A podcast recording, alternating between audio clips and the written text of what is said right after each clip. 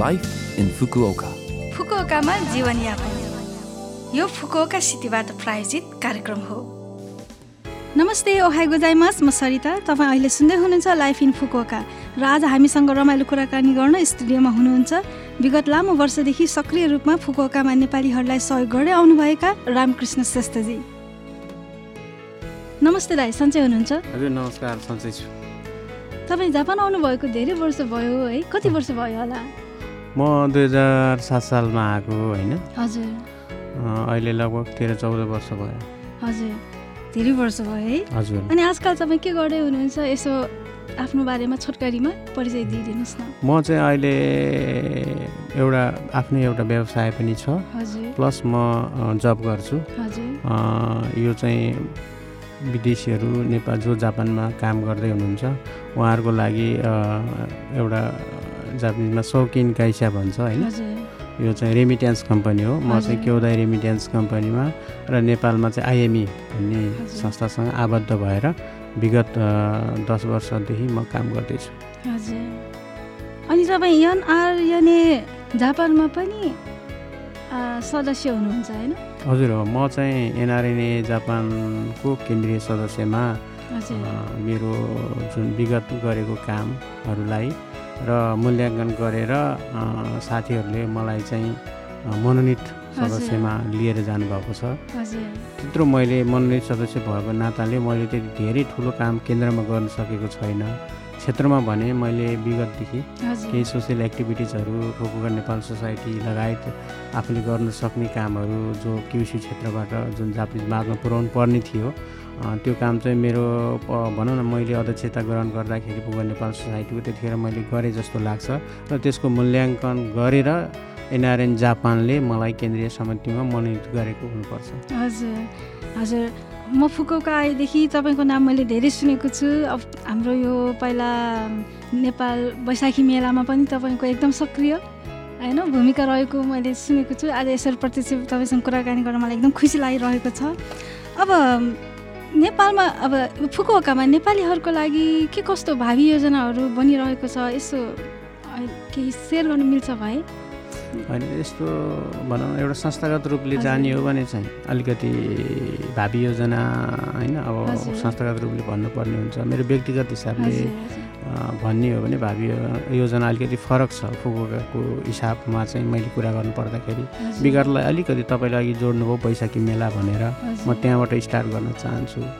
हामीले धेरै दुःख धेरै कष्ट भोगेर विद्यार्थी जीवनमा फुकुका जस्तो यस्तो व्यस्त सहरमा पनि स्टुडेन्ट लाइफमा केही गर्नुपर्छ नेपालीहरूको लागि र जापानिजहरूलाई पनि हामीले केही गरेर देखाउनुपर्छ र हामी चिनिनुपर्छ है नेपालीहरू चिनिनुपर्छ जापानिजहरूको माझमा पनि भन्ने हिसाबले मैले युनिभर्सिटी पढ्दा पढ्दै म फुकुका नेपाल सोसाइटीको प्रेसिडेन्टमा जोइन भएपछि दुई हजार एघार सालमा यो बैशाखी मेला भन्ने बङ्गालीहरूसँग मिलेर हामीले। गर्थ्यौँ है प्रत्येक वर्ष। हाम्रो न्यु इयर चाहिँ एउटा हाम्रो परिचयात्मक भनेको हाम्रो नयाँ वर्ष हो।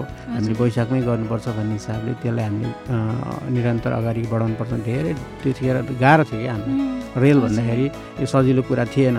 तर हामीले एकदमै त्यसलाई पहल गरेर बङ्गालीहरूसँग मिलेर हामी तिन वर्ष लगातार तिन वर्ष उनीहरूसँग चुकी गरेँ। तर उहाँहरूसँग चाहिँ किनभने एक आपसमा हामीले गर्न नसकेको कारण चाहिँ के भने बङ्गालीहरू थोरै मात्रामा फुकुकामा उपस्थित तैपनि अब त्यसमा पनि लिमिट मान्छेहरूले मात्रै सहयोग गर्ने भएको। हुनाले बिस्तारै हामीले उहाँहरूलाई चाहिँ छुट्याएर हाम्रो चाहिँ फेरि भोल्युम के भयो भने नेपालीहरूको एकदम बढ्ने क्रम भयो बढ्दाखेरि त्यही अनुसारको क्योमी भनौँ त्यही अनुसारको इच्छा जाहेर हुने भयो त्यही अनुसारले। हामी आफैले गर्न सक्ने भयो किन त गर्ने भन्ने कुरा भएर।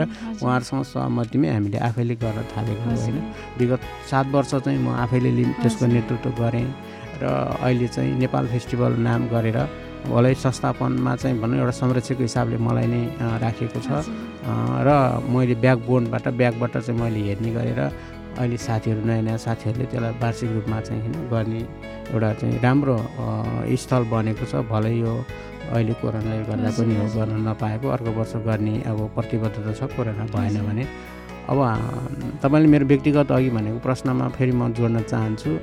हामीले फुकुकामा होइन अब।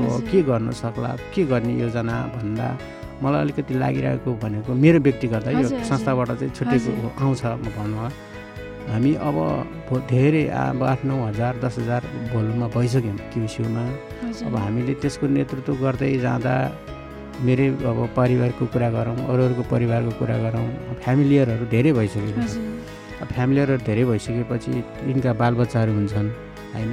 बालबच्चाहरू भएपछि त्यसको पढाइ शिक्षा दीक्षादेखि लिएर सबै कुराहरू हेर्नुपर्ने हुन्छ। अब हामीले सधैँ स्टुडेन्ट मात्रै छैन छ स्टुडेन्टमा पढ्न आउने पनि छ।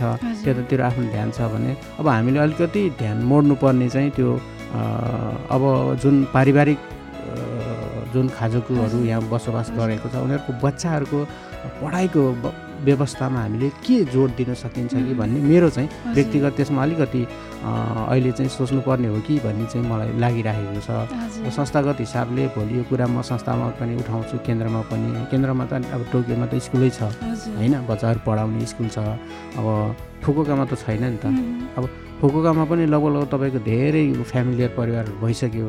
अब त्यसको लागि चाहिँ भोलि त्यो त्यसले के असर गर्छ दीर्घकालीन रूपमा असर गर्छ कि गर्दैन भन्ने कुरालाई एकदम बुझेर केन्द्रमा प्रश्न राख्ने कुराहरू राख्ने अब अब्जर्भेसन राख्ने त्यसपछि आएर अब मेरो व्यक्तिगत हिसाबले फुकुका साथीहरूसँग कोअर्डिनेट गरेर कसरी चाहिँ यसलाई व्यवस्थापन गर्न सकिन्छ होला। कति चाहिँ पढाइको हिसाबले पढाइ नमिलेर फ्यामिलीसहित जानुपर्ने कोही बच्चा उता भयो आमा बाउ यता हुने होइन। यसले त विकराल समस्या निम्त हुन्छ नि त। भन्ने हिसाबले चाहिँ मैले अलिकति त्यसमा चाहिँ अलिक कति केही गर्नुपर्छ कि भन्ने चाहिँ लागिरहेको छ। दाइको यो सोच मलाई पनि एकदम राम्रो लाग्यो। अब अहिलेको यो मोडर्न लाइफमा काम मात्रै नभइकन फ्यामिली पनि उत्तिकै इम्पोर्टेन्ट भएकोले यस्तो ब्यालेन्स भएर जानको लागि यो तपाईँले जुन आफ्नो योजना कुरा गर्नुभयो एकदम राम्रो लाग्यो। I wish all the very best त्यसको लागि। अब दाइ अलिकति पुरानो तपाईँको यादमा जाऊँ न। तपाईँ तेह्र चौध वर्ष भन्नुभयो होइन आउनुभएको त्यो बेलाको र अहिलेको फुकुकामा कतिको परिवर्तनहरू भएको पाउनुहुन्छ यसो सेयर गरिदिनुहोस् न। एकदम तपाईँलाई धन्यवाद है। त्यो बेलामा म एउटा भनौँ न फुकुकाबाट एयरपोर्ट झरेर पनि वेता भन्ने ठाउँमा जापानिज स्कुल पढ्न गएको थिएँ। वेता त विगतै भनौँ यहाँबाट पनि ट्रेनमा दुई तिन घन्टा लाग्छ। अझै विकट भन्ने ठाउँ। अब त्यतिखेर हामी बाह्र तेह्र वर्ष अगाडिको कुरा होइन। थोरै थियो कि? सङ्ख्यात्मक हिसाबले पनि थोरै थियो।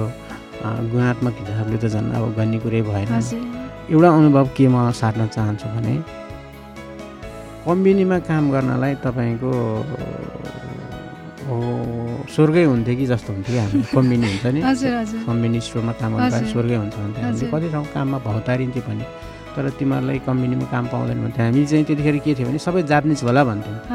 चाइनिज र कोरियन प्रायः हुँदो रहेछ त्यतिखेर होइन? अनुहार सबै उनीहरूसँग मिल्ने भएको हुनाले यो जापानिज यो ठुलो मान्छेहरूले गर्ने काम रहेछ जापानिजहरूले गर्ने रहेछ हामीले नसक्ने रहेछ भनेर हामी त्यहाँ फाइट गर्नै चाहँदैनौँ त्यहीँ त्यतिखेर होइन? अब अहिले के भयो त भन्दाखेरि अहिले तपाईँले हेर्नुहुन्छ परिवर्तन भनेको यस यो पनि एउटा हो होइन? अहिले तपाईँ हरेक फुकुकाको चाहिँ कम्बिनी स्टोरहरूमा हेर्नु जानुहोस्। नेपाली नभएको छ त छैन छैन होइन? यो त रियालिटी हो नि। यो एउटा यो एउटा परिवर्तन यो हो नि अब दोस्रो भनेको चाहिँ हामीलाई कसरी चिनाए त भन्दा यो जुन दुई हजार पन्ध्रको भूकम्प गयो होइन त्यसपछि चाहिँ हामीले हामी आफ्नै फुकुका नेपाल सोसाइटीको नेतृत्वमा हामी आफै सक्रिय भएर जुन बकिङ खाँचदो हामीले चाहिँ उठायौँ पैसा चन्दा उठायौँ बाटोमा बसेर लगभग हामी त्यो पैसा सबै हामी आफै नेतृत्व गरेर नेपालसम्म लगेर गयौँ होइन।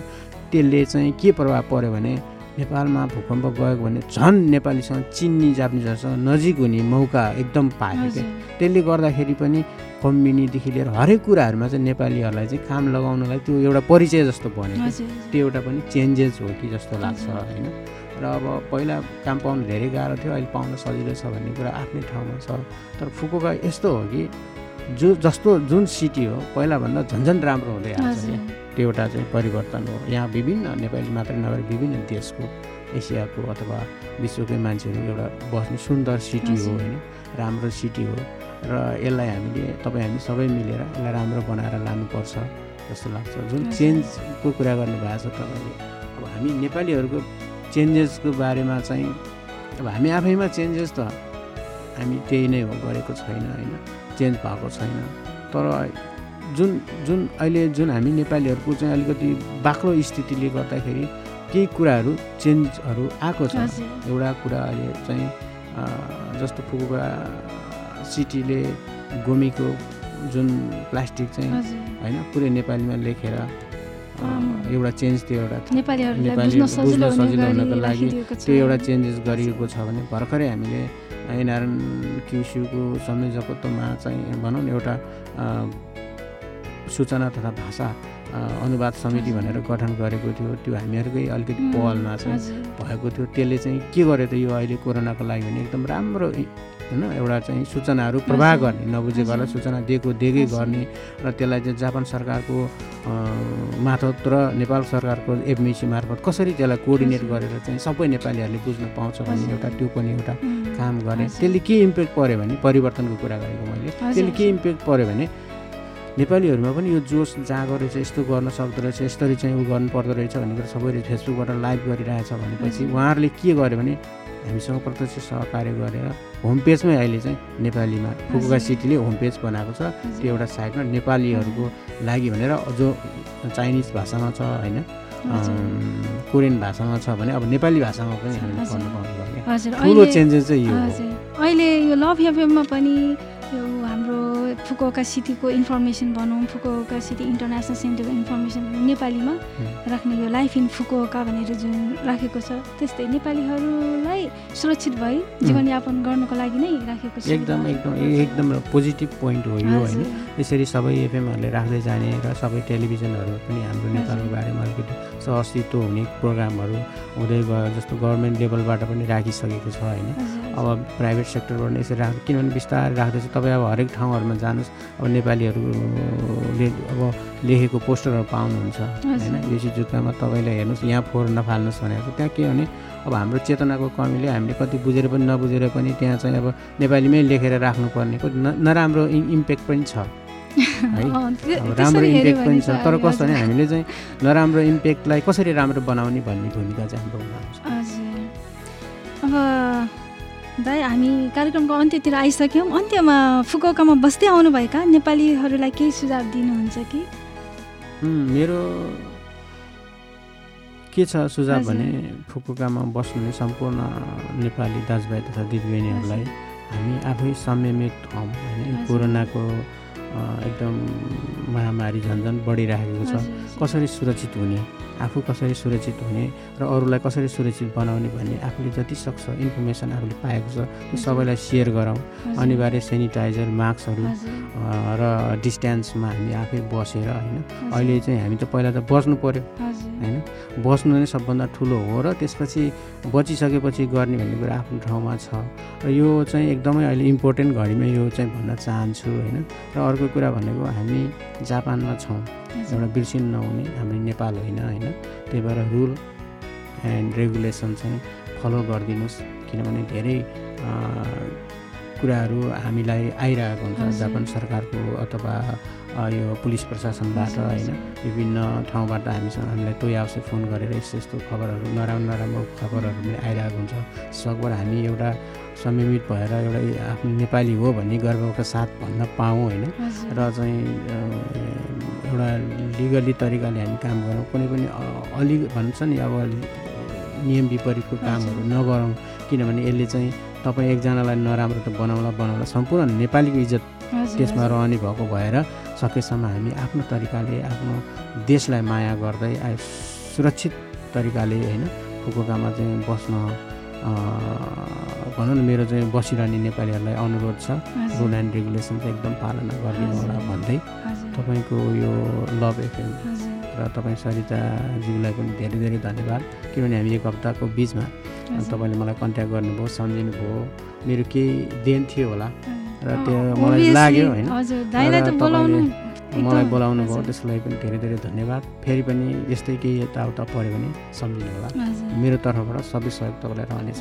दाइलाई पनि तपाईँको अमूल्य समय र सुझाव दिइदिनु भएकोमा धेरै धेरै धन्यवाद।